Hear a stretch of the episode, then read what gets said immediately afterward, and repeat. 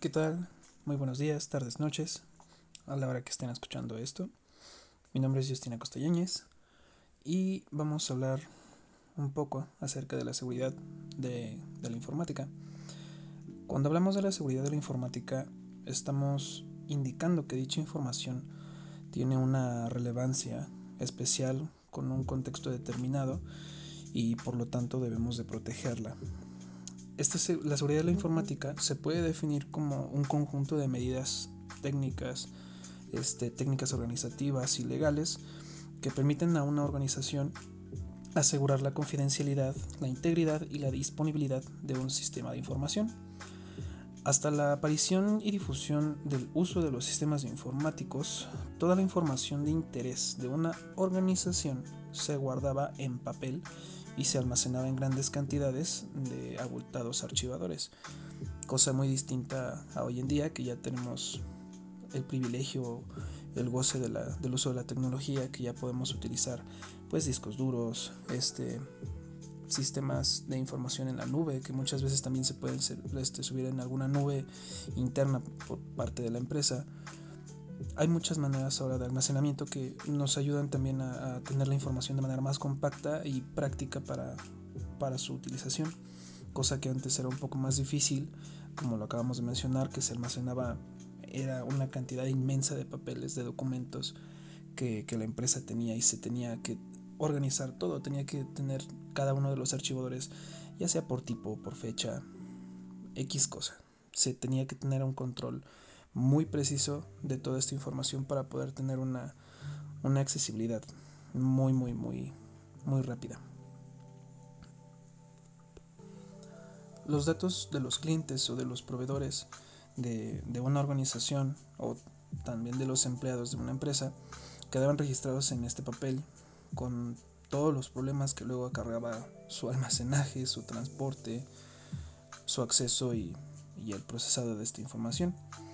Los sistemas informáticos permiten la digitalización de todo este volumen de información, reduciendo el espacio, como hace rato lo comentábamos, reduciendo todo este espacio ocupado, pero sobre todo facilitando su análisis, el proceso, eh, hay una, mucho, una, una, mejora en la accesibilidad este, de, de esta información. También se gana en espacio, acceso en rapidez, el proceso de dicha información y, y, muchas mejoras en la presentación de la misma. Pero pues también aparecen algún, algunos que otros problemas ligados a estas facilidades.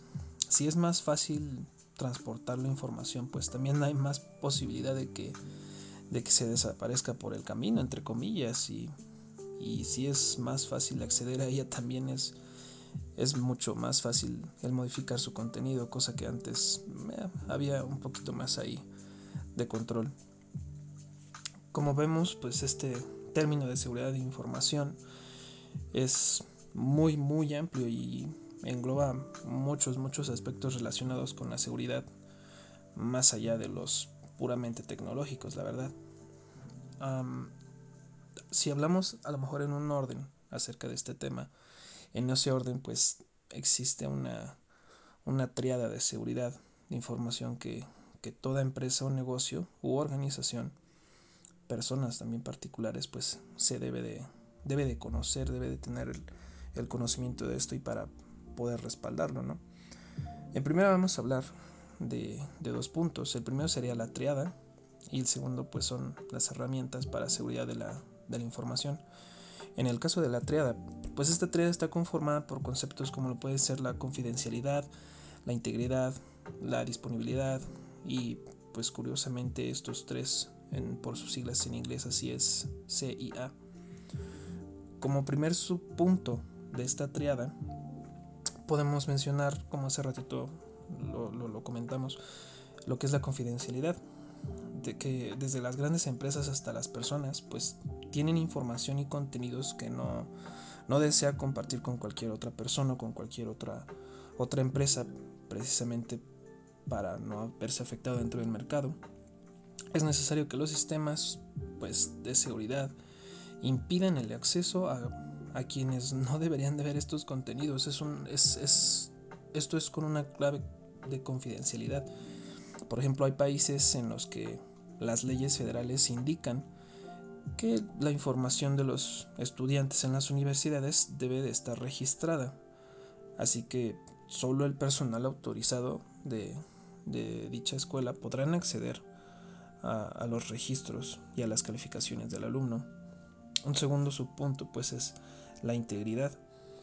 La integridad que es pues la integridad es la garantía de que la información a la que se accede no se no se ha alterado por algún accidente o por intentos este, maliciosos, por algún intento de modificación dentro de la información y que lo que hay ahí se lee pues que es exactamente lo que uno, uno debe de saber, es lo que se pretende con este mensaje. Lo que la integridad nos sugiere es que la información a la que accedemos pues es verdaderamente confiable, que podemos aceptarla como, como un hecho pero pues también sabemos que la información puede perder su integridad. Por ejemplo, cuando un, hacker, un pirata informático, pues ingresa al sistema de una universidad y cambia las calificaciones a conveniencia. Cosa que pues raramente se ve, ¿no? pues sin embargo, pues, la, la integridad también se puede perder de manera involuntaria. También un ejemplo de esto es cuando alguien autorizado por error pues modifica o cambia los datos de, algún archivo de información o, cuando por alguna falla de energía pues se corrompe el archivo y, así sucesivamente. El último subtema de, esta triada es la disponibilidad. Ya hablamos este, de, de, dos anteriores, este, la disponibilidad que es el último. Pues esta tercera parte de la triada de la CIA, como hace ratito lo mencionamos, pues se refiere a la, posibilidad de que alguien autorizado pueda acceder sin ningún tipo de problemas a la información y pues de ser necesario modificarla, cosa que hace ratito hablábamos, ¿no? En confidencialidad no, no, cualquiera puede tener acceso a esa información y no cualquiera debe de tener este el acceso también a modificar, tiene que ser alguna persona que esté autorizada por la empresa, por el sistema, ya sea a lo mejor en, un caso personal, pues por nosotros mismos, que nosotros tenemos que decirle a alguien, tenemos que designar a una persona que tenga nuestro, nuestra aprobación para modificar algún archivo, algún documento que nosotros tengamos en la computadora o algo así. En las escuelas también se ve. No cualquier persona puede acceder al sistema y no cualquier persona puede modificar los datos dentro de, ese sistema. En las empresas es exactamente lo mismo. Se generan claves de acceso, se generan claves de seguridad, con las cuales pues se puede, cada, cada persona que está designada a, acceder a esta información, a modificarla, cada uno tiene su propio propósito y son claves confidenciales precisamente para que no cualquiera pueda pues acceder a esta, a esta red inmensa de información que puede contener una, una empresa, ¿no? La información también pues debe de accederse en el momento en el que se necesite y pues esto va a depender de cada tipo de, trabajo que, se vaya a realizar. Un operador de acciones debe de recibir la información de inmediato y pues mientras que un vendedor de inmuebles pues puede esperarse al día siguiente para ver cómo cerraron las ventas del día, ahí hay como una prioridad. Otro punto, ya no es un subtema, otro punto, aparte del de la, de la, triada, son dos puntos ahí importantillos en la seguridad de la información, son las herramientas para la seguridad de la información. Que pues como sabemos existen múltiples herramientas a disposición pues para garantizar esta triada de seguridad y cada empresa puede elegir las herramientas que necesite a su gusto, pues para que formen parte de su política general de, seguridad. Aquí vamos a hablar de algunos, nada más por mencionar algunos puntos de esto. El primero sería la autenticación. La forma de identificar a alguien que está sentado detrás de una computadora, de algún cajero automático, de algún sistema de información, es decir, que alguien que no podemos ver, pero sabemos que esté ahí, pues es con una herramienta de autenticación se puede lograr identificar a alguien con autenticación a través de tres o más factores, algo que la persona sabe, lo que tiene o lo que es, lo que hablábamos hace un momento, que es por medio de, de alguna clave, de alguna llave de acceso que tiene que ser confidencial y personal, no puede ser transferida a ninguna otra persona que no esté autorizada para poder ingresar esta información, ingresar este, bueno, modificar esta, esta información también a la vez. Esto se refleja también actualmente en la forma más común de autenticación, el usuario y la contraseña. En este caso, pues la persona accede a la información una vez que demuestra este, algo que nada más el usuario sabe. En este caso sería la contraseña, porque el correo muchas veces el usuario o algo así se puede se puede piratear, o sea, se puede obtener esa información, pero la contraseña es algo personal. La contraseña y la llave de acceso son exactamente lo mismo. Entonces yo creo que esa parte queda ahí un poquito más claro. Otro sería por medio del control de acceso. ¿Y esto qué es? Pues bueno, luego de que la autenticación viene, luego de la autenticación, perdón, ya se viene el, el control de acceso, que se asegura de que solo las personas adecuadas o autorizadas puedan ver, modificar, agregar y, y eliminar o, o eliminar información dentro de la plataforma. Existen varios modelos diferentes de control de acceso.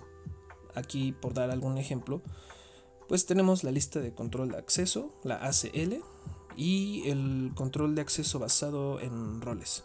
La lista de control de acceso pues, son muy útiles en las empresas, ya que a cada usuario pues, el administrador le asigna capacidades específicas como lo puede ser el leer, el editar, el eliminar, agregar información, etc. En un sistema de listas es más fácil de entender y de mantener, pero pues cada recurso de información se administra por separado. Eso significa que eliminar un usuario o un conjunto de recursos de información pues es bastante difícil y mantener esta herramienta cuando se unen cada vez más usuarios se hace un poquito más complicado. Hay que tener un, control ahí riguroso. Otro de los puntos sería el cifrado. Cuando una organización o una empresa necesita transmitir datos o a través de, de internet o por medios externos como un CD o una unidad flash, pues entra en juego el, el cifrado. En estos casos es probable que una persona ajena tenga acceso a, a pesar de la autenticación y pues el control del usuario. Así que pues el cifrado funciona como un proceso de, de codificación de datos, eh, pues en su transmisión o almacenamiento, pues para que solamente algunas personas autorizadas puedan leerlo o puedan tener acceso a esta información. Por mi parte sería todo. Ay, una disculpa si, si se hizo un poco extenso este, este pequeño podcast, pero espero que, que sea de su agrado, que sea algo útil, una información creo yo bastante clara y concisa la que se habló aquí. Pero bueno, no me queda otra más que agradecerles su tiempo, desearles un excelente día y cuídense mucho. Chao.